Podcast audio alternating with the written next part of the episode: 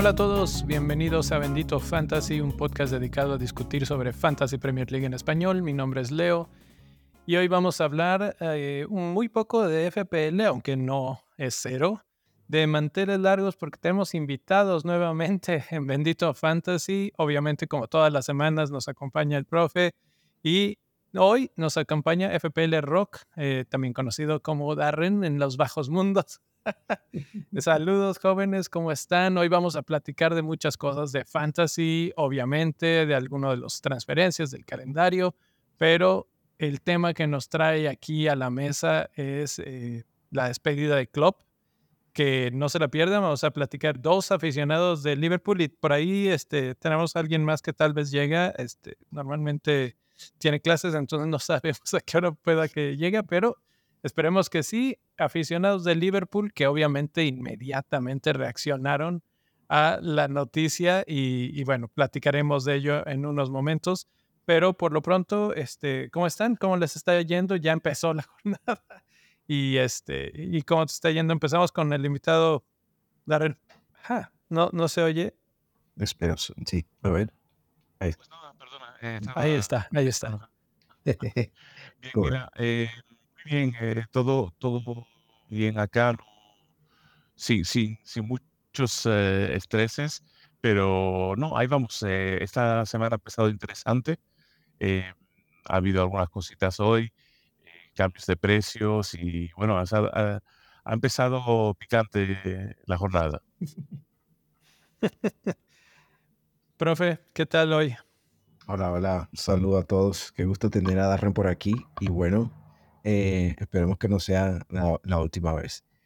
En, la jornada empezó, empezó eh, dándole lección a todos, aquella lección de paciencia, de tener paciencia como managers, porque Saka y Watkins que venían ahí a tumbos, bajos de forma, y de repente, toma, Saka mete su golazo, le manda 10 puntos, y Watkins bien, anotan, y bueno, ahí estuvo una jornada bastante interesante con con sorpresas, marcadores sorpresas, abultados, pero con bastantes goles y bueno, bastante emoción.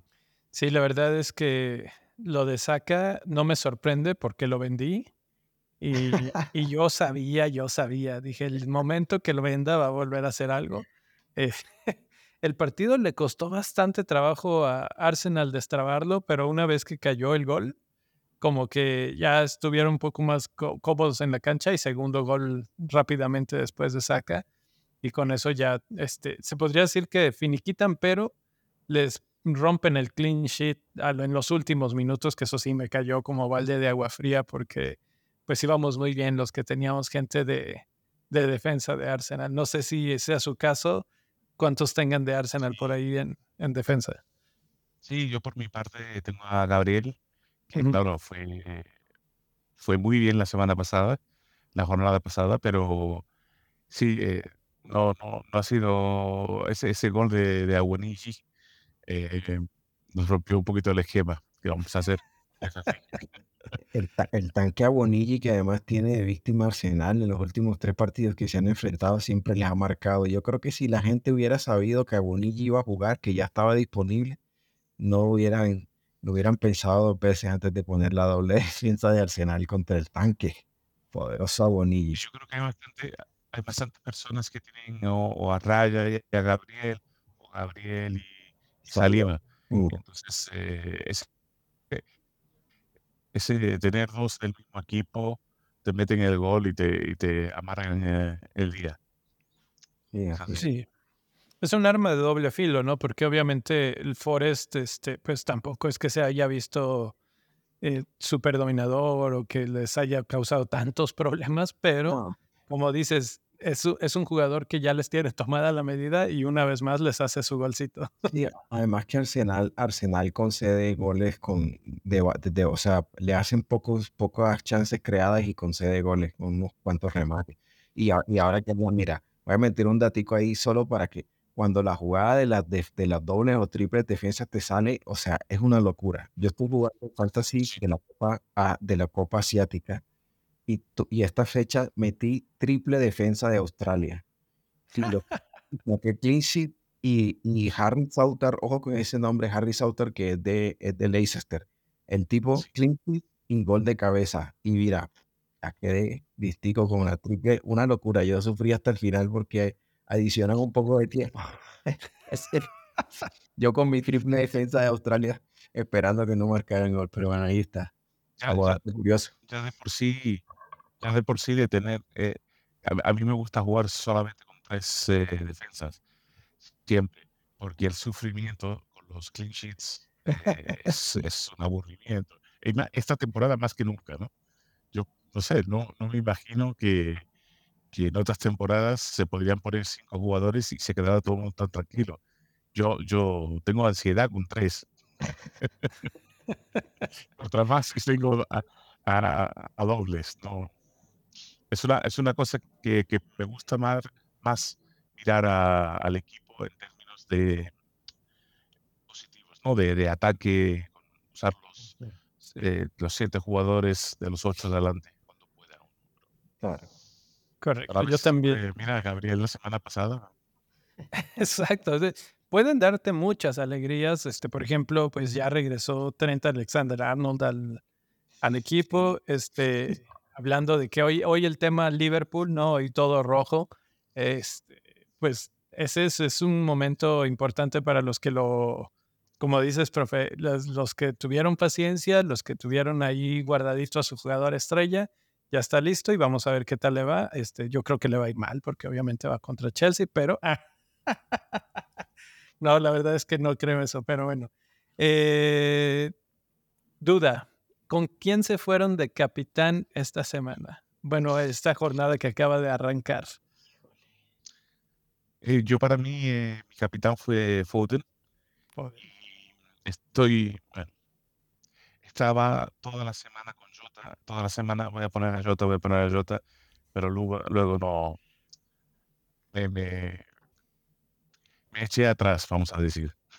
Como, dicen en inglés, second thoughts. Sí, sí, sí. Yo te hubiera sido, o sea, entiendo esa posición eh, de Jota. Exacto, el FOMO.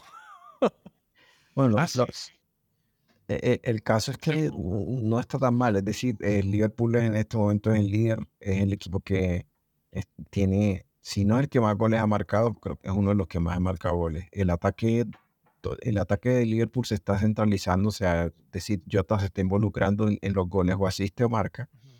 Y en casa siempre anotan prácticamente que eh, el promedio de goles en es de dos goles por partido. Entonces, no es descabellado ponerlo de capitán.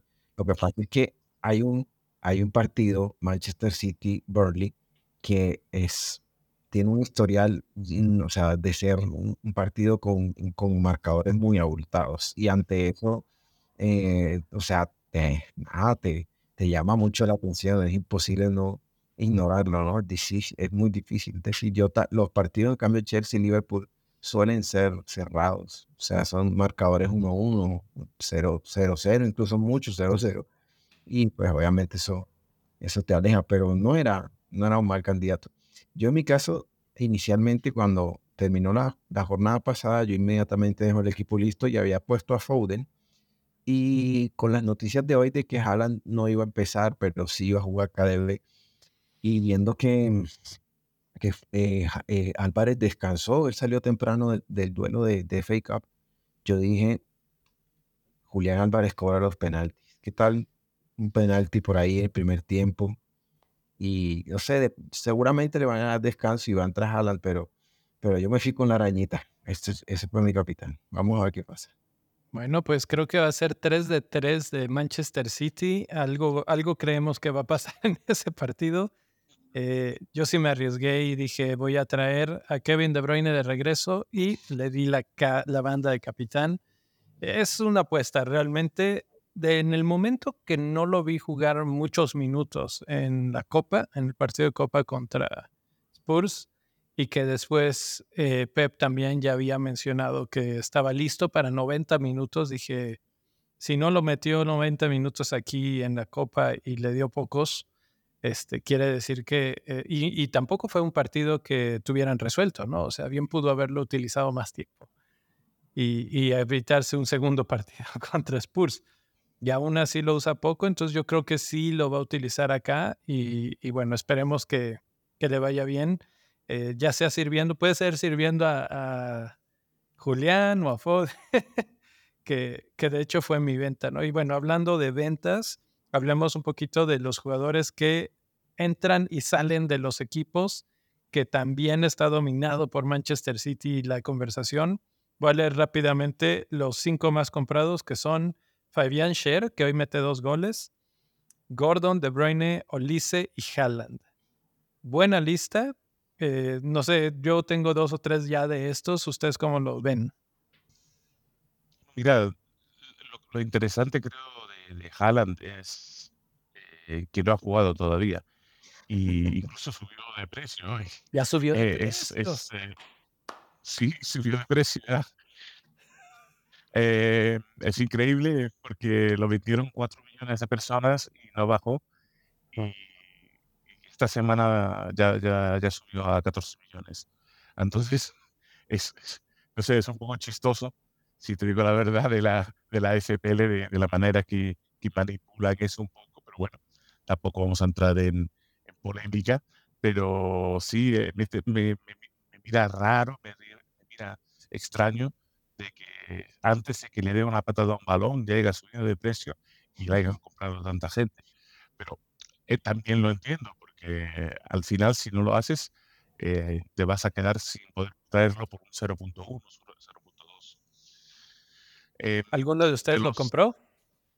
No. Aún no, pero puede ser que si hay indicaciones mañana que, que ahora mismo tenía 0.1, que lo podía hacer para mis planes, pero es posible que mañana tenga que reaccionar porque si no, me, voy a tener que cambiar el plan que iba a ser para la próxima jornada. Pero... A ver, aquí el tema jalando obviamente va a ser el que llame la atención por, este, por encima de los demás. Eh, bueno, para los que no lo han leído, los, los invito a que vayan a la página de benditofantasy.com. Hace un par de semanas escribí un artículo justamente hablando de las subidas y bajadas de precio, sobre todo bajada de precio de Haaland y mi teoría de cómo está este, este asunto. Aquí, por ejemplo, vemos que Olise, que es segundo lugar, tiene 16 mil, no, sí, 16 mil compras, ¿no?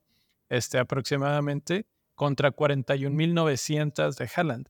Lo que pasa, aunque lo vende mucha gente, este, no lo venden todos de un golpe.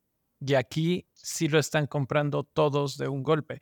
Y si cuando juegue, o ahora que juegue Manchester City, entra a la cancha y hace algo, yo esperaría que también todos los que estaban ahí en la bardita a ver si sí o si no, van a terminar comprándolo y otra vez va a subir de precio. Entonces, muy probablemente antes de que empiece la jornada de fin de semana, veamos una segunda subida de precio y la gente va a volver a decir, es que no bajó nunca y miren cómo está subiendo.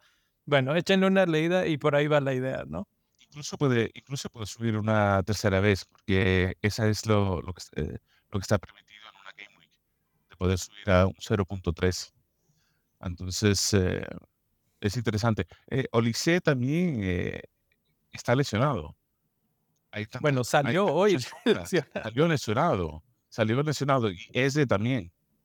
Eh, entonces eh, salió Roy, Hodgson diciendo que, estaban que salieron los dos lesionados. A lo mejor no quiere decir nada, se recuperan, pero es interesante de comprar jugadores lesionados y con pocos minutos. Esta, es, una, es un es un eh, estilo nuevo de la FPL. Antes yo creo que todo el mundo era más tranquilo, más, más eh, cuidadoso.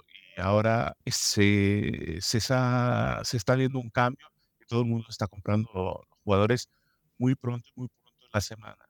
Entonces, Profe, ¿tú viste en qué minuto fue este, esta lesión o, jugaron todo el juego y después eh estaban lesionados? ¿Cómo estuvo? No, yo, yo el, el, yo leí la, la declaración de Roy Hodgson diciendo que ambos, eh, eh, el término que él utilizó fue como limped off. Ajá. sí, sí. exactamente. Esa sería la traducción, cogueando. Y la verdad es que, eh, digamos, la, la fecha anterior, ese también había terminado con molestias, finalmente alcanzó Y Olise, pues sí, había, se había perdido algunas, algunas semanas y regresó. Yo, la sospecha es que no es algo grave, pero como ellos, como ambos vienen de lesiones largas, eh, volver a jugar 90 minutos así les está costando, ¿no?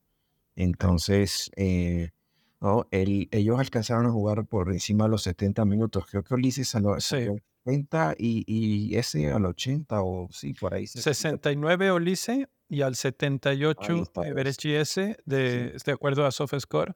Entonces, este, sí, o sea, poquitos minutos antes del final, pero sí, sí salen de cambio por cuestiones de, de lastimarse, ¿no? De, algún resentido, estar resentidos de, de, sus lesiones anteriores o alguna cosa así. Eh, yo imagino que la gente que compró a Ulisse la compró antes de que saliera de cambio. Seguramente. Y, lo, y, también viendo el calendario, muchas veces se, anticipan o, o, miran en estas aplicaciones o páginas donde predicen la subida de precio y dicen, no, voy a, voy a comprarlo una vez. También recordemos que a veces se nos olvida, pero el fantasy es un fenómeno global y no en todos los horarios la gente, o sea, hay gente que tiene que, o sea, checar y decir, ya yo no, sino hasta mañana ya, o sea, ni siquiera puede mirar. Por ejemplo, Jonathan, nuestro amigo eh, Jonathan espía el café, él, yo no sé cómo hace, sinceramente. Por ejemplo, eh, así jugando el, el fantasy de Asia, los deadlines son como a las 4 de la mañana. Eso es imposible. Yo tengo que dejar el equipo listo en la noche. O sea, no tengo opción de, ver alineaciones ni, ni, ni, nada. Entonces, de pronto hay mucha gente que hace la compra pensando en que ya cuando se despierte la, la fecha habrá pasado, ¿no? Entonces, eso también afecta. Sí, definitivamente. Y bueno, pues a ver, o sea, tampoco es que sea banderita roja o que hayan salido con una lesión fuerte. y ya hemos visto las maravillas médicas este año, entonces, ¿por qué no pensar que Oli se puede estar bien? Eh, lo que pasa es que el, el, el, asunto es que el partido es el sábado, entonces digamos... Sí, claro, es muy pronto pero aún así vamos, eh, digamos, es bueno y es malo porque vamos a tener tiempo, seguramente veremos formación, si, si alcanzan a entrenar, si no entrenan ni nada, pues sabremos y, y, ahí la gente tomará su decisión si, si lo pone en el banco o no. Correcto. Kevin De Bruyne es el tercero más comprado. Gordon, que hoy, este, por lo que leía, porque tampoco alcancé a ver el partido, pero le pegó al poste, hubo una preasistencia o algo así, como que en algún momento fue asistencia, pero luego, pues siempre, que siempre no. Ah, esa, yo la vi, ese, ese, sí lo estaba viendo yo. El, el, lo que pasa es que él, él, patea, a, él patea al arco y rebota en el, en el post, y entonces Shar es el que agarra, el pesca el rebote, entonces no lo dan como asistencia por eso. Y de, o sea, yo cuando lo... Creo que, creo que Opta dijo de que toca a la, a la espalda de del portero, sí, correcto. Por eso no lo dan, porque normalmente el rebote al poste o rebote al portero. En fantasy debería. Sí. Ajá, en fantasy sí debería contar todo. ah, no sabía eso. Buen dato ahí. Sí, parece, parece, vi, un, vi un, ah, un tweet o un ex, como se dice, como se decimos ahora, ¿no? Eh, pero sí, que, que parecía que había, le había rozado la espalda a Martínez. Sí. Cualquiera cosa que quieran. Regresando un segundo a Crystal Palace y Olise, estoy viendo el calendario, su siguiente partido es Brighton. Y hoy sé que llevan este, una bolsa llena de goles de un equipo que jamás te ibas a imaginar. ¿Cuándo, ¿Cuándo ustedes iban a apostar a que Luton metiera cuatro goles en esta temporada? Y mucho menos a Brighton. Adena de Bayo, tres goles, por favor. Mira, e, en el partido contra Arsenal y en general Luton, digamos, contra Liverpool, también cuando los visitamos, o sea, Luton en, en casa, y lo hemos dicho, de hecho aquí Luisao siempre lo decía y, y nosotros lo, lo hemos visto, o sea, realmente Luton en casa es un equipo que eh, es duro, ¿sí? Y ciertamente nadie esperaba un 4-0. La verdad, yo esperaba que anotaran, sobre todo porque Brighton concede, a pesar de que traía buena forma en defensa, pero yo sí esperaba que anotaran. Lo que no me esperaba es que Luton se fuera con el arco en cero. Es decir, si el partido hubiera sido 4-2, tú dices, bueno, fue parejo, pero es que los apalearon. O sea, desde el primer minuto ya estaba marcando Luton. Hablábamos la semana pasada. Ah, dale, Darren. No, no, perdón, lo que iba a decir es que estoy de acuerdo completamente con el propio, porque eh, si, si nos acordamos un poquito al Liverpool, que fue a jugar en, eh, el, campo de, Luton, vemos que, creo, si no me equivoco, acabó ese partido 1 a 1. 1 a 1, sí. Y le costó una, un esfuerzo tremendo al Liverpool de salir con el 1 a 1. Y quizás se puede decir que hasta tuvieron suerte. Y todo el mundo, muchos de mis, compañeros me decían, ah, no, pero ¿por qué? Eh, pero el Liverpool no está bien. El Liverpool, mira, no pueden con el Luton. Y yo digo, no, es que ir, a, ir al campo del Luton, al campo de los Hatters, es difícil, es incómodo. Pero lo han hecho hoy, estoy de acuerdo. Increíble. Sí, sí, Arsenal lo tuvieron ahí, o sea, le estuvieron ganando y se lo dejaron remontar por, unos cuantos minutos, verdad. Es, duro. Es duro. Eh, lo que iba a mencionar es que eh, Brighton llevaba dos partidos sin gol en contra, pero también llevaba dos partidos sin anotar gol. Bueno, este es el tercer partido seguido que no anota gol. Hay una pequeña crisis ahí en Brighton. Que, bueno, creo que en nuestros equipos de fantasy ya nos hemos deshecho de sus jugadores. Primero, porque ha habido una ruleta similar a la de Pep. Yo creo que peor, porque este año Pep ha sido bastante más consistente con sus equipos que, que el mismo Brighton. Pero bueno, hablemos ahora de los más vendidos, porque la lista está sabrosa también. Eh, justamente uno de los capitanes de esta semana, Phil Foden, incluso por ahí veía imágenes en, Twitter X de, Foden diciendo, ¿no? Así de que cuando te enteras que eres el tercer jugador más vendido, bueno, ahorita es el quinto. Eh, Foden, Colwill, eh, Salah, Watkins y Álvarez. Álvarez dos de los jugadores que fueron más este, interesantes en la primera parte del programa que hablábamos, que si la capitanía, etcétera. Eh, ¿Cómo ven ustedes los que están vendiendo? Eh, ¿Con quién quieren empezar? bueno, lo de Álvarez es porque quieren traer a, a Haaland. Mm. Pero yo creo que, y, bueno, y lo mismo Watkins, no, es el, es el, mismo tema. El, el problema con, con Aston Villa es que su calendario es bastante bueno. Y entonces, eh, las, próximas semanas, si no me equivoco, la 23, tienen a Sheffield United. Entonces, están se está vendiendo a Watkins para meter a, a Haaland, pero Sheffield United podría, podría ser, bueno, ya, ya vimos lo que hizo ese. Y luego tienen al Manchester United que aceptan un gol bastante fácil, vamos a decir. Correcto. Eh, Fulham, Nottingham Forest y Luton. Es, un calendario bastante... Sí, sí, sí. Pero sin embargo, estamos viendo las ventas porque la gente han querido, quizás tienen a Solanke y quieren vender a Watkins. Eh, lo, mismo con Álvarez. Creo que es una semana, para Álvarez es una semana temprano, pero, pero comprendo por qué, lo, por se hace. Sí, a mí me sorprende, me sorprende lo de Foden porque eh, Foden, eh, en este momento Foden tiene 98 puntos. Hablamos de que eh, ya estaba cerca de, llegar a la barrera de los 100 puntos y determinar la jornada, determinar la, el, la temporada con la misma regularidad va a ser un jugador que, llegue o que esté cerca de la barrera de los 200 puntos. estamos hablando de, de una buena cantidad de puntuación, o sea, los premium como, como Salah, como KDB, como Son, llegan a esa puntuación. Entonces, diga, incluso si llega a 180, 170 por el precio que tiene, está bien. Ha, sido titular en 18 partidos de los 22 que van hasta ahora. Y, y, en los que no ha sido titular, ha entrado eh, de suplente y solo se ha perdido creo que dos partidos. Y eso fue porque estuvo enfermo. Entonces, si ha sido, hay, si ha habido un, un, un jugador regular o sea, en cuanto a su regularidad de apariciones, ha sido Foden en el medio campo del City. Entonces, yo entiendo que de pronto quieren hacerle espacio a, a, Kevin De Bruyne, pero, y sobre todo pensando en la fecha doble, ¿no? Pero en la fecha doble tú dices, ¿quién tiene más posibilidad de jugar los dos partidos o más minutos? De los 180 minutos, ¿quién va a jugar más? ¿Foden o Kevin De Bruyne? Entonces es una apuesta de la explosividad de Kevin De Bruyne contra la, digamos, los minutos de, de, de Foden. Eh, en cuanto a Colwill, pues no hay mucho que decir, Se, eh, es lesión y seguramente pues eh, lo venden por eso. Salah, pues también está lesionado, aunque ya Egipto quedó eliminado en la Copa Africana de Naciones, eh, pero eh, Salah estaba de regreso en Liverpool, adelantando su recuperación.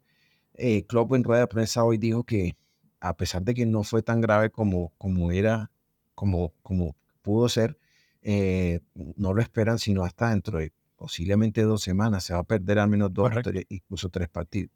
Se va a perder el, el de esta jornada, el del Chelsea, de semana de Chelsea. O sea, pierde Chelsea, que eso es una bendición para nosotros. se pierde el del fin de bueno, según esto, aquí en la misma página dice este de FPL, dice el 17 de febrero. Eh, yo no sé, yo no sé por qué Salah es un tipo que tiene un físico y una capacidad muy impresionante y el haber regresado rápido a, a Inglaterra de pronto le puede servir yo, e, él a veces, él no suele lesionarse, pero cuando lo ha hecho, de repente vuelve y bueno, esperemos que, que pueda hacer. Y finalmente lo de Julián Álvarez, pues sí se entiende lo que ya había dicho Darren, ¿no? Es simplemente para hacerle espacio a, a Haaland, que esta fecha yo espero que, que Álvarez castigue a los que lo venden y no. se arrepientan. Bueno, yo lo único que agregaría ahí, este, vendí a Álvarez justamente para traer a Haaland, este, más que nada fue por espacios en el equipo de Manchester City, porque no ya, ya tenía tres, entonces alguien tenía que salir, tenía que ser o Foden o Álvarez, este, justamente, y, y pues bueno, dejé a Foden, eh, le di las gracias a Álvarez, que además Vamos a ver cómo afecta sus minutos ahora que ya están de regreso tanto De Bruyne como Haaland, teóricamente, ¿no? Y, este, y tal vez esto le da un poquito de descanso, porque también Álvarez ha sido de esos jugadores muy constantes en la alineación y que ha jugado casi todo. Entonces, tal vez Pep por fin usa un poquito esto para darle unos minutos de descanso. Y este, y bueno, ya tiene otras piezas para llenar ese, ese cuadro. Entonces, bueno, Álvarez allí, Foden, este, yo estoy de acuerdo con el profe, creo que va a castigar, eh, creo que él va a castigar más porque él es un jugador más polivalente, entonces puede jugar por una banda, por la otra, por el centro y combinar muy bien con alguien como Kevin De Bruyne. Entonces, bueno, ahí está. Mencionabas de Salah y mencionabas que tal vez está en un par de semanas y eso me lleva perfectamente al calendario que se confirman ciertas cosas ya eh, sobre todo, tenemos fecha 25, que son doble jornada. Estamos aquí utilizando esta gráfica que me mandaba el profe el otro día, que la verdad es que sí está muy, muy buena, de FPL Mate, que este, que bueno, ya se confirma, Liverpool y Manchester City tienen doble partido. Y si nos vamos a ver este, lo que viene un poquito en el aspecto de los partidos que se van a cancelar, eh, vamos a tener cuatro este, equipos que tienen blank en la 26, que son Spurs, Luton, Chelsea y Liverpool. Listo. Y la, una apreciación ahí, y es que la, la doble de Liverpool en la fecha 25 es posible. O sea, esa todavía no se ha confirmado. O sea, la que tenemos confirmada sí es la de, la de Manchester City y se esperaba que esa, ese anuncio fuera pronto y no sí, de hecho, esto está con un verde un poco más clarito, ¿no? Como, ah, como alta posibilidad. Lo que sí ya está confirmado son los blanks de la 26. Sí, eso sí son sí o sí ya confirmados. Sí, está, está confirmada el doble de Brentford también. Ah, sí, doble de Brentford. Eh, eh, el doble de Brentford, yo cuando veía que estaban vendiendo a Watkins también pensaba en un nombre y es Ivan Tony, que tuvo su regreso magnífico con gol, con polémica y todo, y de pronto la gente está pensando, bueno, este tipo tiene fecha doble, entonces metamos una fechita ahí.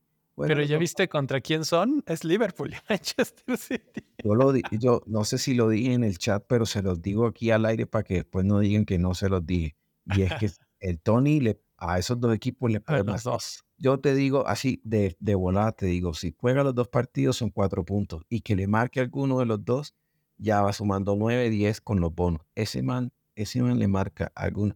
No quisiera que fuera Liverpool, preferiría que fuera contra ah, el City. pero le, puede marcar a cualquiera y, ya vemos que no solamente son los penales, pero también los tiros libres, moviendo el balón un poquito, eh, se logra meter sin problemas. Entonces, eh, eh, yo, yo te puedo decir que yo me lo traje a mi equipo la semana ah, pasada. Ahí está. Me, tomé el riesgo, cobré, cobré los 7, 8 puntos que hizo. veremos a ver qué, qué hace esa semana arriesgando desde temprano y eso es bueno, ¿no? Obviamente, porque ahora los que vayamos escuchando esto y digamos, sí, es cierto, está muy bien, pues ahora vamos a pagar un poquito más. Este, en estos momentos cuesta 8 millones, que no es barato. O sea, por ejemplo, en mi equipo que tengo a Solanke, Haaland y Watkins, tendría que vender a Watkins para darle cabida a alguien como Tony. Tengo dinero en el banco gracias a Salah, pero si empiezo a gastar ese dinero, traerlo de regreso va a ser de por sí ya es una cuestión titánica. y, eso, es que traerlo es, va a ser importante para la 25.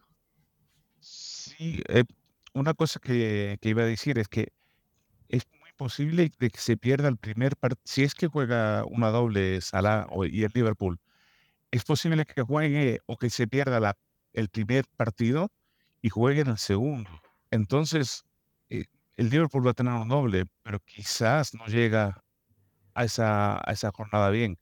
Quizás sí, porque como, como se ha dicho, es un jugador que se, se mantiene bien, se, se, creo, creo que hace todo lo posible para estar en la, en la perfección, no fuma, no bebe y, está en, un estado físico fantástico.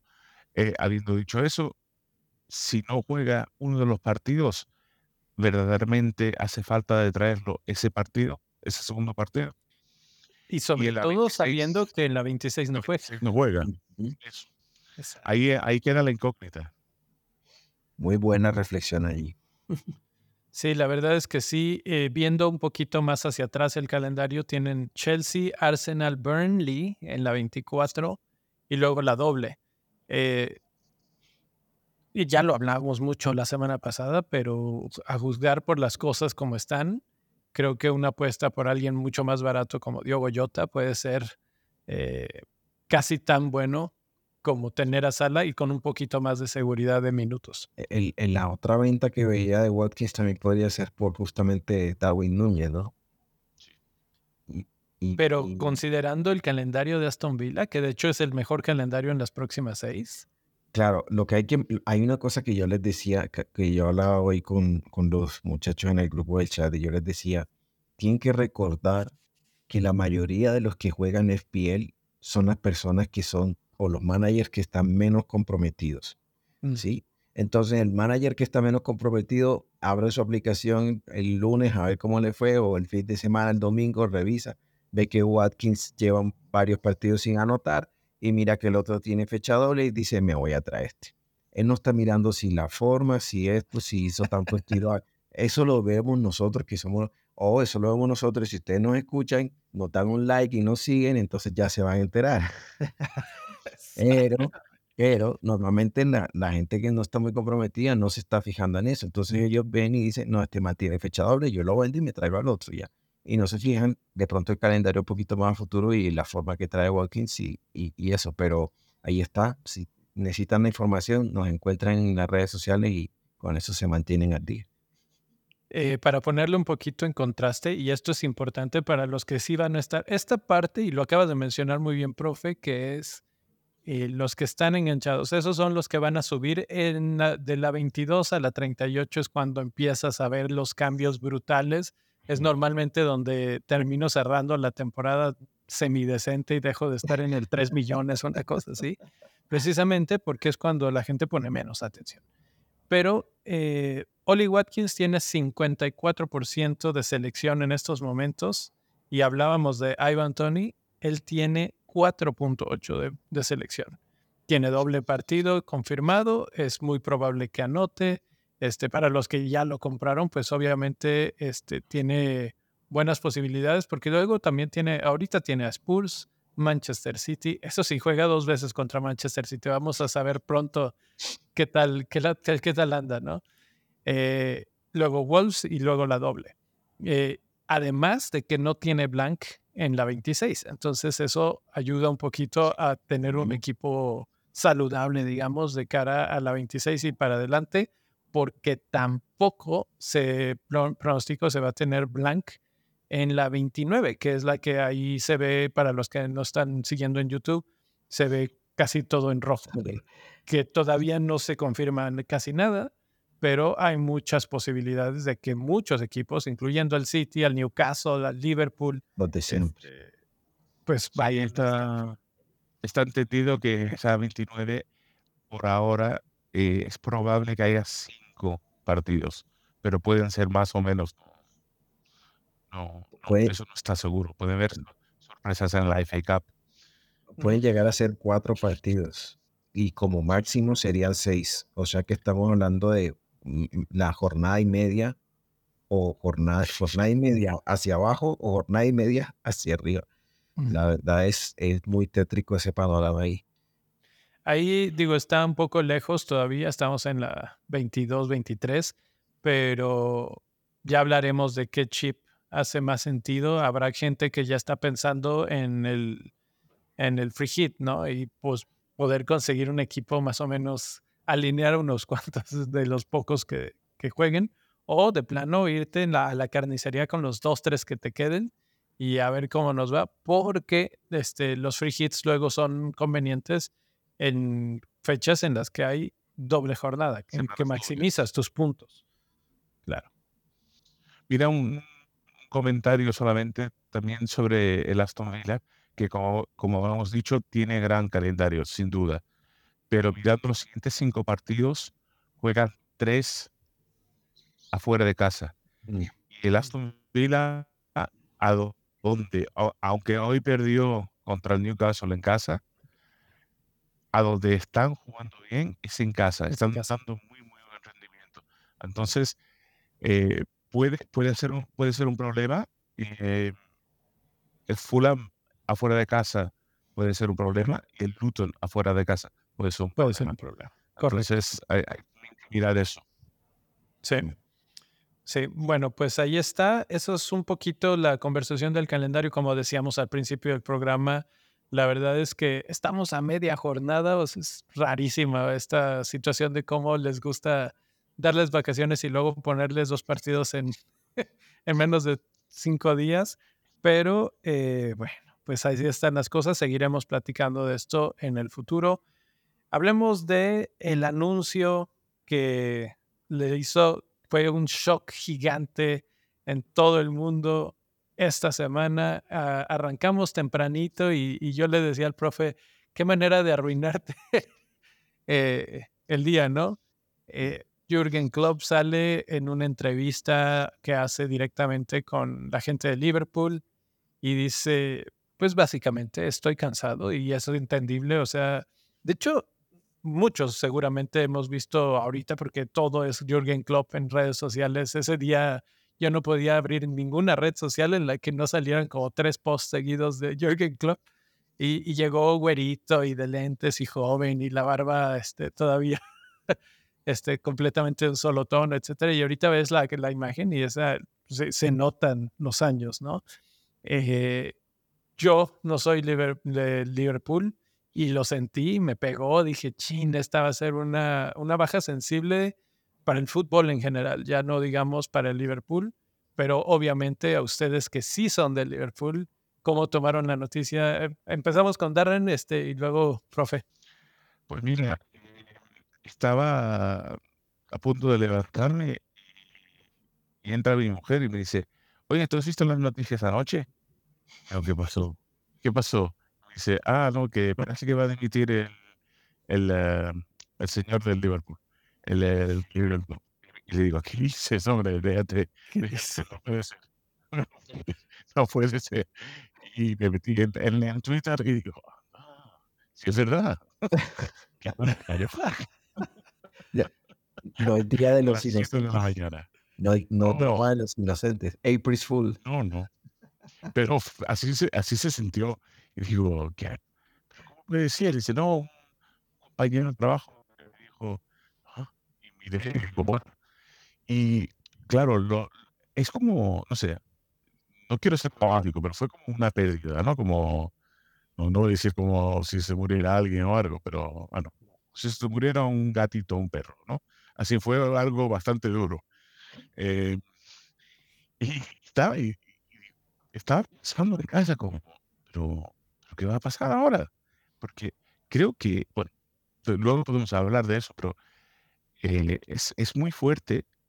Por otra parte, entiendo, porque eso es un trabajo de, de una, una presión continua. Y entonces lo comprendo porque lo hace si el hombre está desgastado. Ahí llega un punto que tiene que mirar, eh, que mirar eh, por sí mismo. ¿no? pasó no ha pasado lo mismo, pero escuché una entrevista con Pep y él estaba diciendo que ya no trabaja tanto como antes, porque tiene mucha gente que le hace el trabajo y él recibe los resúmenes y entonces toma decisiones de, por ahí. Entonces, eh, de todos modos, yo creo que es un trabajo que está muy, muy presionado y, y, por eso entiendo, entiendo su decisión. Eh, si, como, como dijiste antes, eh, la foto de cuando llega a la foto de ahora es como si miras la foto de Obama cuando entró de presidente de Estados Unidos, a como, a como miraba cuando acabó. Se, se, le fue el pelo blanco, el estrés, y fue, fue así, ¿no? Poco. Pero sí, sí, mi reacción fue, eh, si no hubiese estado sentado, me caigo de la cama. Correcto, profe. Bueno, mira que eh, Casualmente, yo hace unos días que, que Salah se había ido a la Copa Africana de Naciones, yo estaba viendo cómo funcionaba el equipo y habíamos hablado en estos días acerca de, de quién podía ser un reemplazo para Salah y finalmente empecé a escribir un, un hilo acerca de, de, eso. Decía que eh, Jürgen Klopp y su filosofía de juego y su estilo de juego eh, era un sistema y que no iba a reemplazar, o sea, los jugadores son irreemplazables, es decir, se va Messi de Barcelona y tú no tienes a día de hoy otro Messi, ¿no? Pero los sistemas y los eh, eh, de los equipos pues prevalecen, ¿no? Entonces yo pensaba, el día que se vaya Salah, que algún día se irá, eh, no es como que vamos a buscar otro driblador así, corredor, este que tenga, no, no va a poder buscar otro, va a tener que poner otro y que encaje en el sistema. Y eso era lo que yo estaba analizando, veía cómo, cómo lo, el, Liverpool 2.0, que era como lo estaba llamando, y como los medios han mencionado este, esta temporada, veía cómo se estaba, a pesar de que, lo, digamos, no está Robertson y no está Trent Alexander Arnold, pero tú ves exactamente la misma tendencia. Bradley y Gómez atacando exactamente igual. Bradley sacó asistencia, o sea, el desborde por la banda, sea, el ataque. Todo, todo el sistema igual. O sea, los ejecutores cambian los nombres, pero el sistema es el mismo, ¿no?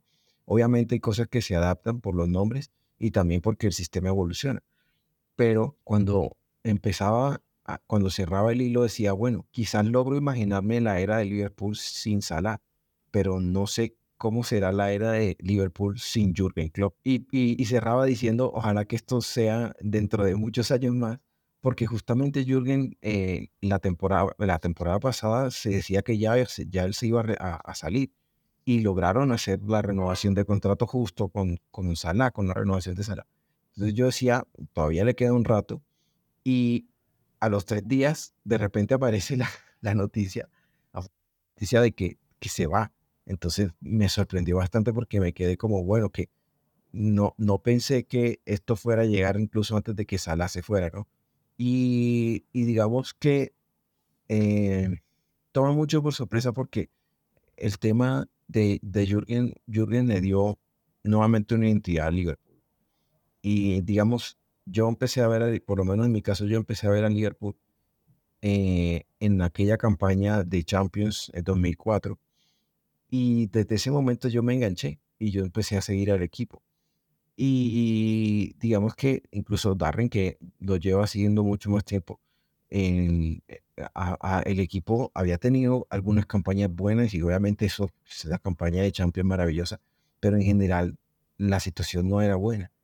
Y Jürgen nos devolvió identidad, o sea, es como estaba hecho para, para dirigir al Liverpool, representa muy bien los valores de lo que es el club y el fútbol que, que, que demuestra. Entonces, él ha sido como nuestro Bill Shankly, como el, ese gran entrenador de, de, esta temporada, ¿no?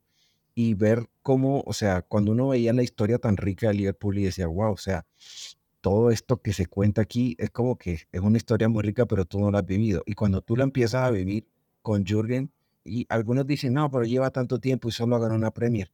Lleva 30 años sin ganar la Premier y le ganó la Premier al equipo con esteroides y con billete y todo lo que le puedan meter. O sea, este man le ganó, este, este man le ganó al equipo hecho para demoler todo, ¿sí?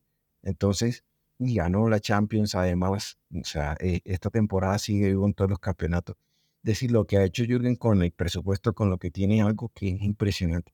Y, o, sea, para nosotros nos va a quedar siempre el recuerdo de la era de, de, de Klopp y nos queda entonces ahora la incógnita de lo que vendrá. No, sí, es, eh, eso es es un punto de que eh, lo del ganar la, ganar la, la, liga una vez es un poquito cruel hacia, hacia Jurgen Klopp, ¿no? Porque francamente han acabado otras dos temporadas un punto por detrás mm. del City. y como has dicho, sin, sin su presupuesto, sin, sin, sin el poderío adquisitivo que tienen ellos, eh, es un club el Manchester City que quizás ahora van muchos problemas, pero quizás es un tópico para otro día. Pero eh, el, el, el, Liverpool y lo que ha hecho Jürgen Klopp, yo creo que cuando ha, cuando ha salido esta noticia, eh, hay gente que, que, está en luto, la verdad. Porque eso, en Liverpool, eso ha pegado mal, mal, mal, porque lo quieren tanto no por otra, no por otra razón.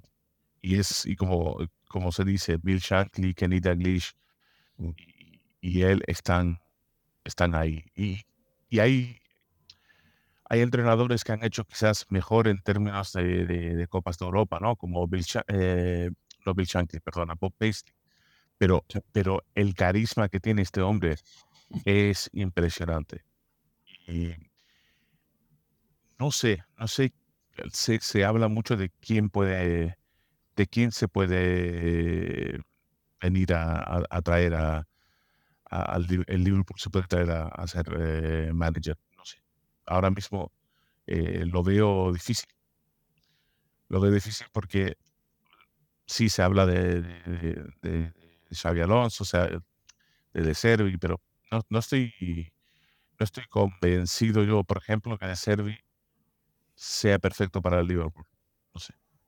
No sé qué, no sé qué opinas tú, profe. Eh, yo creo que Xavi Alonso es el candidato predilecto de, de, los dirigentes y van a hacer todo el esfuerzo por, por traerlo. Y además que justamente Real Madrid eh, renovó a Ancelotti, ¿no? Entonces, mm, digamos. Oh, ¿Tú crees que Ancelotti hubiera sido una buena opción? No, no, no, al contrario, lo que yo creo es que al renovar a Ancelotti, eh, Xavi ya no, no, se va, no se va a ah, ver disponible para Madrid. Porque seguramente es, es decir, ahí, tiene, ahí te da de pensar. Si te dicen Real Madrid o si te dicen Liverpool, ahí te ponen a pensar. Aunque en algunas declaraciones Xavi Alonso alguna vez dijo que él pensaba que en Madrid se iba a sentir como en su casa porque pues él es español, ¿no? Y finalmente dice que en Liverpool, que en Liverpool se sintió más como en casa, que dice que Liverpool es su segundo hogar. Entonces, cuando tú escuchas que un manager dice eso, es porque tiene fuertes vínculos con, con el equipo y con la ciudad. Entonces, aún, aún así, ya no estando disponible la posibilidad de dirigir a Madrid, que, o sea, con todo el respeto y lo que sea, pero fácilmente puede ser el, el club más grande del mundo, sin pelos en la lengua lo puedes llegar a decir, ¿no? Entonces, ah, de ahí para adelante cualquier otro, o sea, lo único, si, si le ofrecen al Bayern Múnich, yo no creo que le diera de pensar, si le dicen Bayern Múnich o Liverpool, seguramente vendría Liverpool. Después de eso, han, han, sonido, han, han, empezado a sonar otros nombres, por ejemplo, dicen, estaban hablando de Rubén Amorín, eh, estaban hablando de otros nombres que de pronto pudieran estar ahí, Nagelsmann, pero, pero de momento el, el más claro es Xavi Alonso también por el estilo del fútbol en que juega, que, que lo que yo les decía, tú puedes, si, tú tienes el técnico, el técnico siempre va a tener el sistema, ¿no? Y puede que lo evolucione, que lo cambie. Pero a partir de ahora ya tenemos que hacernos a la idea de que no, así como no puedes reemplazar a Salah, tampoco vas a reemplazar a, no vas a reemplazar a, a Jurgen Klopp. No puedes buscar un, un, tipo que vaya a hacer lo mismo.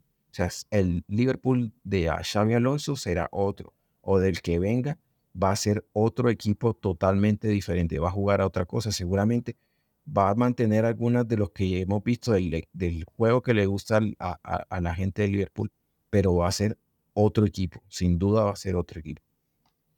Y justamente, y yo cuestionaba al profe antes de, me gastaba la, la plática antes de empezar el programa, porque yo cuestionaba este asunto de Xavi, que dices, eh, la verdad es que está haciendo un trabajo espectacular, y si tú pones en YouTube eh, Xavi Alonso, Leverkusen, estilo de juego, etcétera, vas a encontrar varios videos analizando la forma de juego, cómo salen con el balón, cómo se desenrolla este, toda la jugada, etcétera.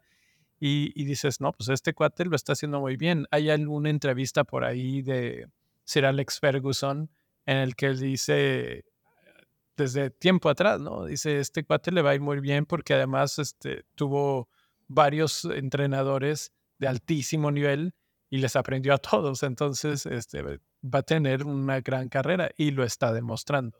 Mm. No siempre pasa así. Eh, esta temporada le está yendo muy bien y yo siempre que veo que a alguien le va bien en Alemania, lo primero que digo es, es Alemania.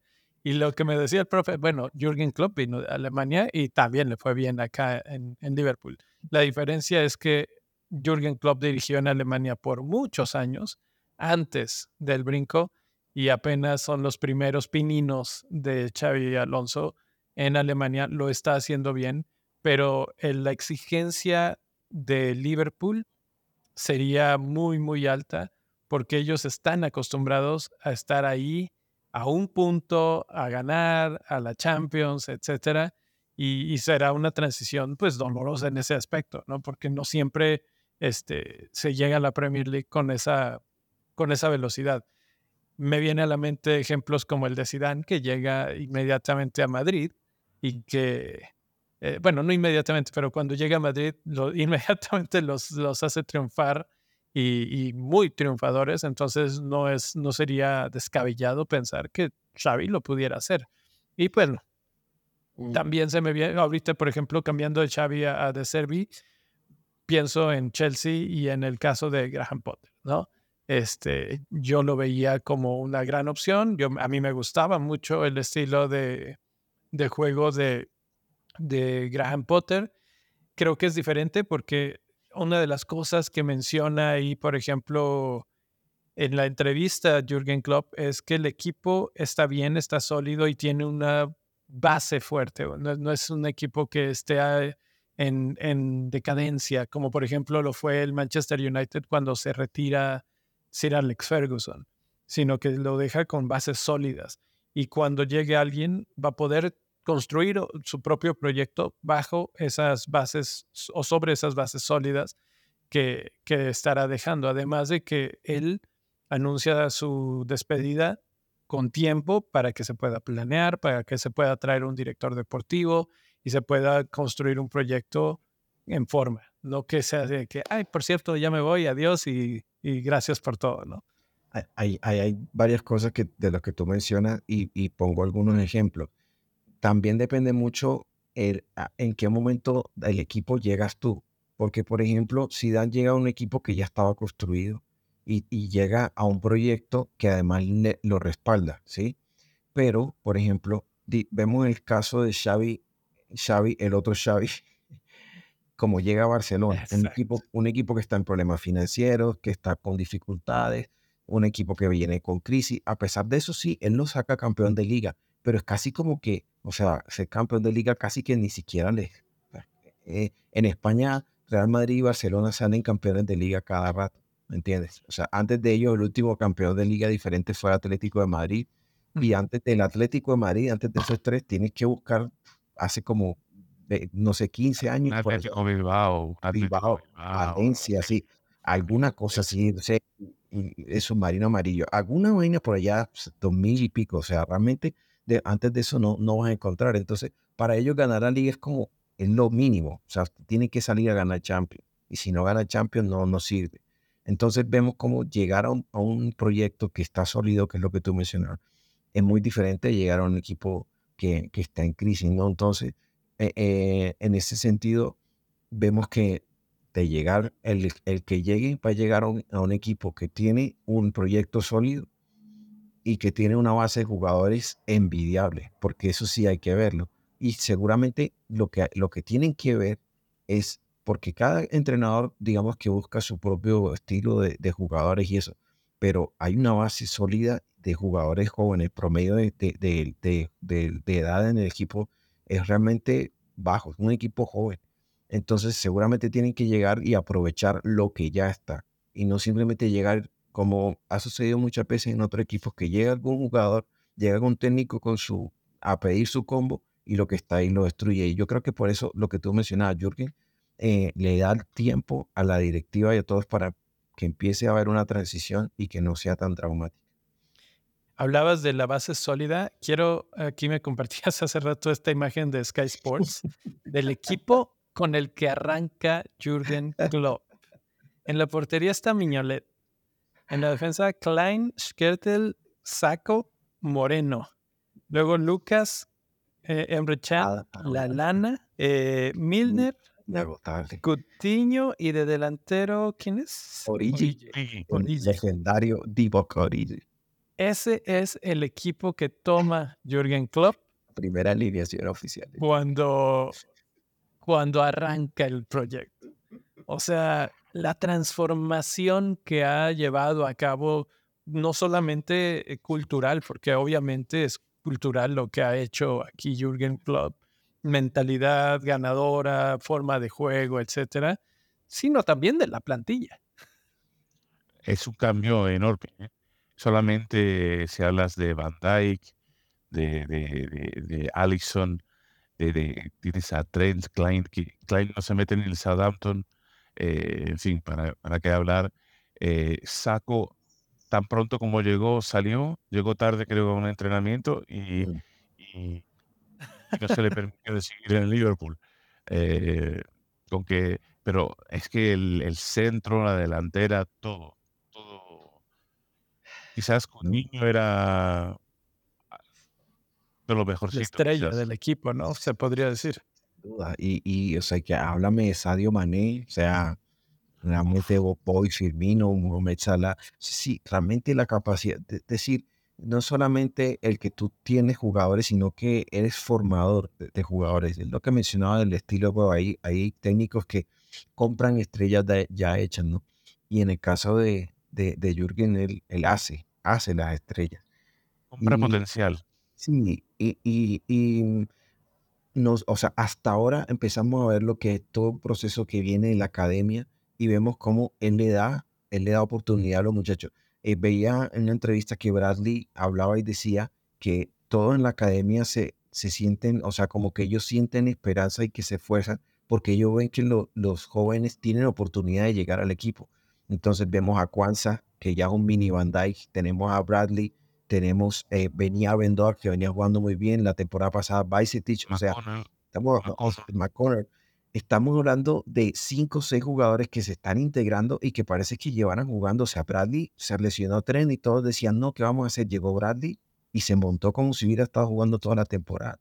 Entonces, o sea, eso habla no solamente de, de, de, de la calidad, sino del trabajo que se venía haciendo en divisiones inferiores.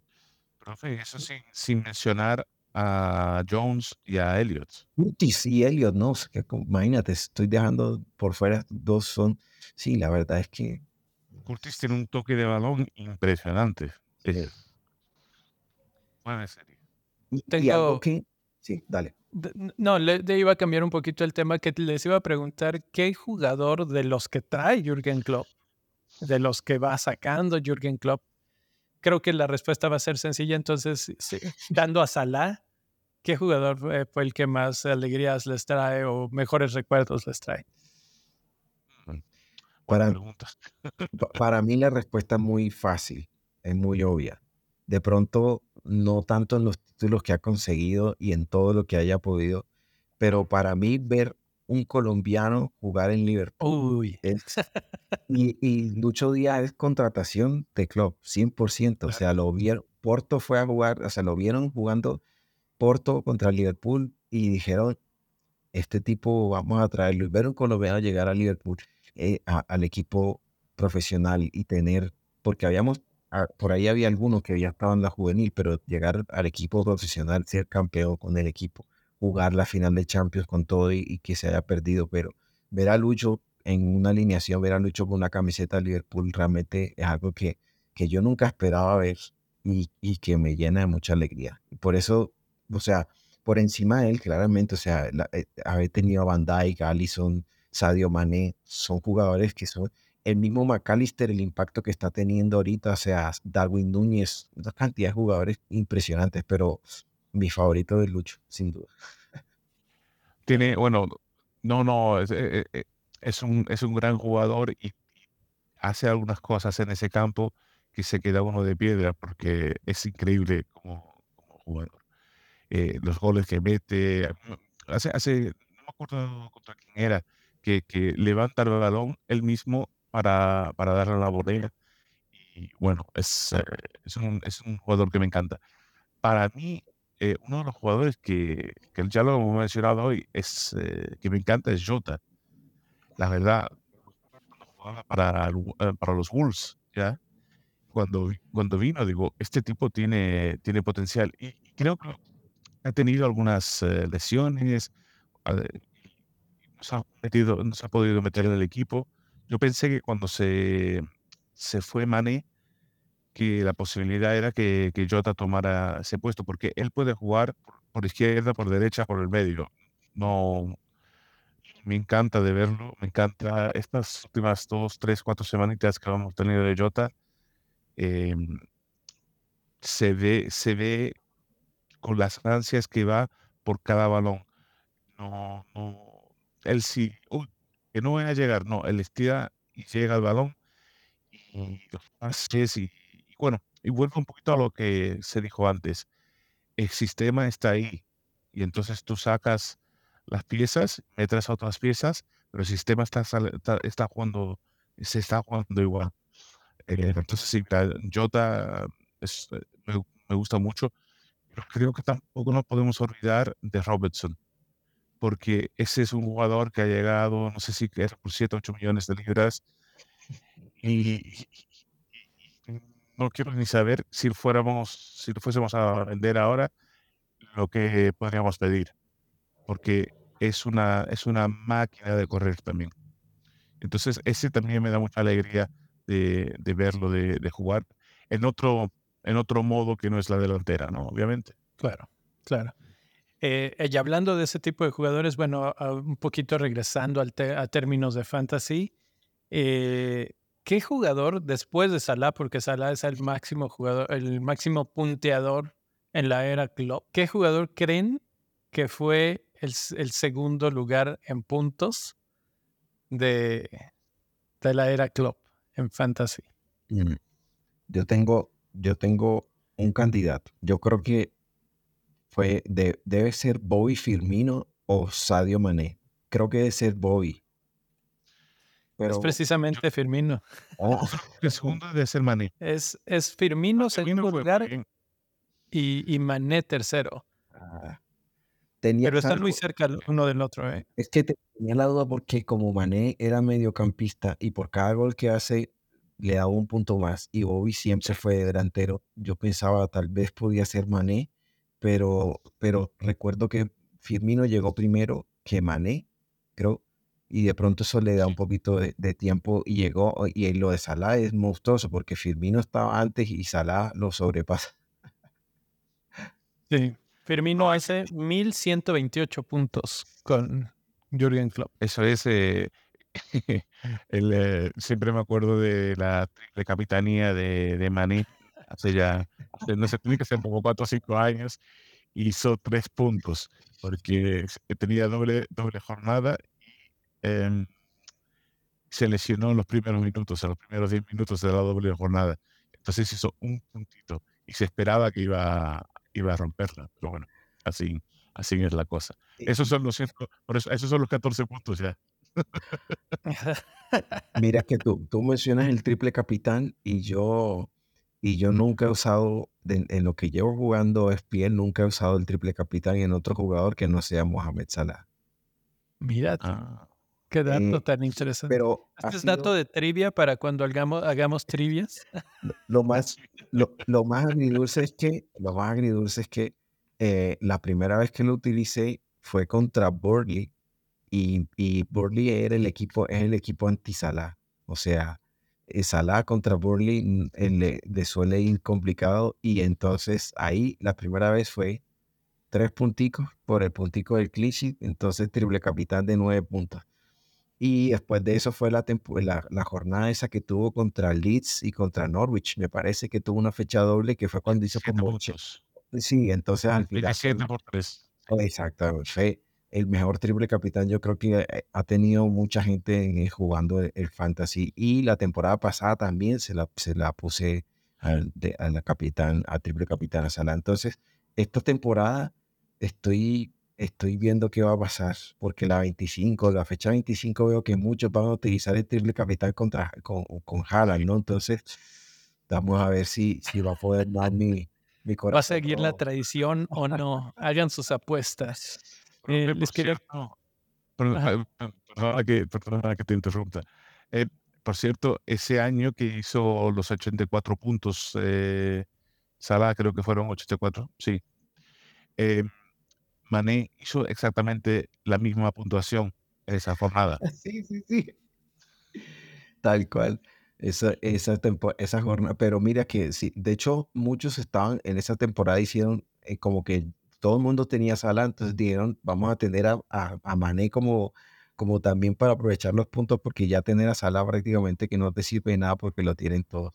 Yo, antes de salirnos de, de, esta grafiquita, yo quería hacer una mención especial porque Arnold, o sea, siendo en la posición en la que juega, superar la barrera de 2000 puntos, o sea, tiene, está apenas por debajo de, de, de Mané. O sea que lo de Arnold es realmente impresionante. justo era lo que iba a mencionar. Aquí la, la gráfica la completan en medio campo Milner, Wijnaldum y Henderson. Los tres mediocampistas estrellas ahí que duraron mucho tiempo y dando mucha eh, alegría. Y luego la defensa, Robertson, Van Dijk, Matip y Arnold. Pero Arnold cruza los mil puntos y Robertson está en 999, justo, justo ahí a, punto, ¿no? Y ahora ya está también de regreso en entrenamientos y todo. Entonces, este, muy probablemente la rompa esa barrera de los mil en la siguiente jornada. Y Allison tiene 859, que para ser un portero no es, o sea, miras, eh, no es nada despreciable, es así. Así es. Creo que estos podrían ser, o sea, la pregunta iba un poco por este, en este sentido, ¿no? Que jugadores históricos que nos gustaron, que nos dieron muchas alegrías, sobre todo pensando en términos de fantasy, pues aquí debe de estar el, tu, jugador favorito. Este, obviamente Luchito es más nuevo y hay otras razones que, que llegan al corazón en términos de quién y por qué, pero, pero bueno, el Liverpool de Jürgen Klopp en general ha sido un equipo que nos ha dado alegrías a todos, excepto si eres de los que le vas a Manchester United y no tomas ningún jugador de Liverpool. Entonces, la verdad, qué pena tu caso. o los de Everton. O los de Everton, o los de Everton que son menos, son menos, pero también... Hay que, eso es una cosa que cuando se juega la FPL no se puede mantener uno diciendo yo no voy a poner a ninguno del Manchester United. Eh, normalmente no lo tengo, ¿eh? vamos, vamos por parte, pero si, si Bruno la está rompiendo y está marcando puntos, hay que, hay que meterlo si no te quedas atrás. Hay que olvidarse un poquito de, del amor propio de, de, su equipo. Correcto, correcto. Bueno, pues para cerrar, eh, ¿cómo ven el futuro? Este, ¿Creen que se queden jugadores de, Liverpool, por ejemplo, por ahí hubo una entrevista que Virgil van Dijk le preguntaban y decía, no lo sé. Luego ya salió a aclarar, así que no, no me malinterpreta, yo estoy comprometido, pero ¿creen que esto sea lo que rompa ya las puertas, las, este, las compuertas y que, por ejemplo, gente como Salah, como incluso Van Dijk, otros, este, terminen también partiendo? Yo creo que por mi parte, Salah de todos modos es muy posible que se vaya. me, encantaría que se quedase hasta el final, que, fuera el abuelito de, del Liverpool, como Milner.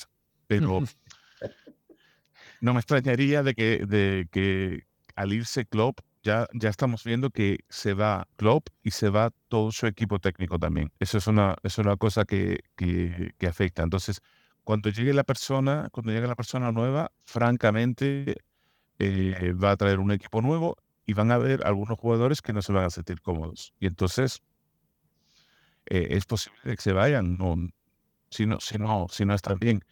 Eh, yo esperaría que, que Van Dijk, que un Allison se quedaran.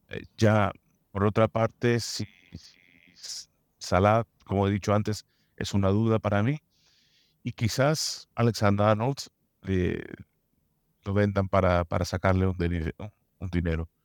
Porque lo que no se sabe bien es lo del Financial Fair Play, lo que hace falta, aunque el Liverpool no ha gastado mucho este, este año. Mm, yo pienso que ah, ah, hemos hablado mucho del club, por supuesto, pero si hay, eh, si hay que darle crédito a alguien también es al grupo Fenway Sports, o mejor conocido como FSG, porque el equipo estaba en bancarrota, el equipo estaba desahuciado y parte, o sea, por supuesto que los resultados deportivos son importantes, pero los financieros son fundamentales. Entonces, ellos llegan, eh, sanean al equipo, sanean las finanzas, organizan todo y eso se ve reflejado hoy. O sea, eh, la renovación, eh, la ampliación de Anfield, de Anfield Road, el, el, centro de entrenamiento AIXA, es decir, todas estas cosas que han el potenciar en la academia, en los juveniles, todo eso, ese proceso que está ahí, eso está ahí, ¿sí? Eso ya es algo que se ha construido. Y eso, esos proyectos deportivos atraen a buenos entrenadores, ¿sí? Y los jugadores también se sienten atraídos por ese tipo de proyectos porque ven y se detrás de esto hay un proyecto sólido. Y, yo creo que eh, mientras que eso se mantenga, el equipo va a seguir siendo competitivo. Lamentablemente, yo, yo, el Liverpool, en cuanto a sus finanzas y, la contratación de jugadores, a mí me parece que, o sea, el, a mí no me preocupa el el fair play deportivo o financiero, perdón pero lo que, lo que, lo que sí, digamos, tú puedes llegar a pensar es que un, cuando te hablan, es el, es el club, el Liverpool de Jürgen Klopp. Entonces dices, ok, pero ahora tienen que hacer, tienen que poner un, un director que tenga el mismo poder de convencimiento que las jóvenes estrellas quieren decir, sí quiero ir allí, ¿no? Y sobre todo porque el reto va a seguir siendo el mismo. Dos, e, estos equipos, ya vemos como Chelsea sigue teniendo financiación por montón. Manchester City igual, ahora se suma al baile en Newcastle, que eh, de a poco también seguramente irá consolidando un proyecto y que con los años veremos que también, a pesar de que tengan sus dificultades, van a terminar siendo, es decir, todos están allí convirtiéndose en potencia y ganar la Premier League no va a ser fácil y ganar el resto de copas en Europa tampoco es fácil. Entonces, a medida que los resultados deportivos acompañen, pues seguramente los proyectos seguirán, si no, es difícil. Y por eso es lo que tú mencionas, es decir, eh, se espera que gane de inmediato, seguramente tenga algún tiempo de, espera, pero después los resultados se los van a exigir.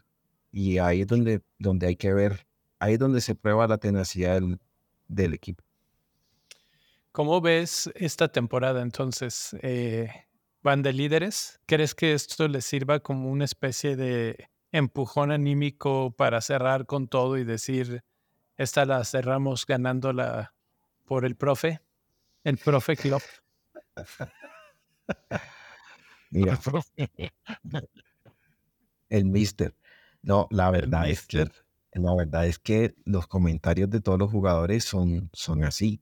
O sea, ahorita leía un comentario de Conate y donde decía, o sea, yo ahora que ya sé que esta es la última temporada de club, o sea, voy a dejar el alma, me voy a entregar, me voy a matar todos están diciendo más o menos lo mismo. Eh, eso va a ser una gasolina, un, combustible que nos va a hacer arder toda la todo lo que queda de la temporada. De acuerdo. Sí. Yo estoy completamente de, acuerdo con eso. Yo creo que se van a dejar el, el, el, viejo en el campo, seguro. Pues jóvenes, un placer platicar un ratito sobre el Liverpool, sobre lo que pasó, lo que viene, lo que, lo que ha sido el, el Liverpool de club. La verdad es que, por ejemplo, aquí me quedé con un dato que había visto hace rato. Cambios de precios, ¿eh? Y con esto cerramos la conversación. no, no solamente los jugadores que estaban y los jugadores que terminan la, la era club, sino, por ejemplo, Salah empieza la era club en 9 millones, la termina en 13.1. Alexander Arnold en 4.5 millones, termina en 8.5. Van Dyke, 5.4, termina en 6.3. Robertson, 5 a 6.4. Mané de 9 a 11.8. Y Jota de 6.4 a 7.9.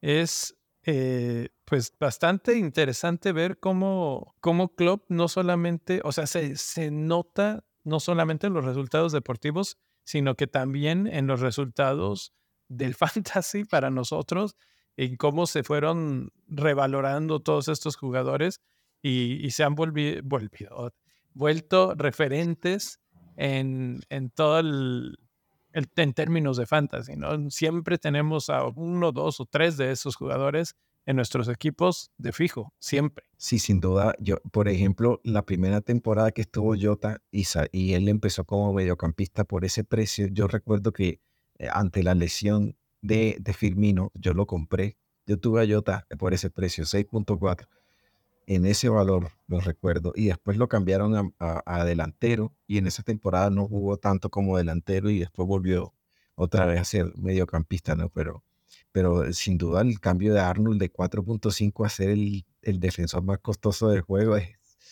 impresionante. Así es. Pues bueno, ahí la dejamos. Gracias a todos los que estuvieron por aquí. No se olviden de suscribirse, de dejarnos su like. Eh, profe, como siempre, un placer. Darren, eh, déjanos dónde te pueden encontrar, redes sociales, escuchar, leer. Eh, gracias por acompañarnos. Fue un gran programa. Gracias. Eh, ha sido un placer estar con, ustedes. y gracias por, invitarme. Me, podéis encontrar en, en X, en Twitter, en arroba fpl rock, R-O-C-K. y también me todas las semanas grabamos con el equipo de Fantasy Football Cuba y sale en podcast eh, todas las semanas eh, casi sin fallo. Perfecto, pues eh, un placer como, como lo he mencionado y la verdad es que gran programa. Gracias a todos los que estuvieron hoy acompañándonos y hasta la próxima.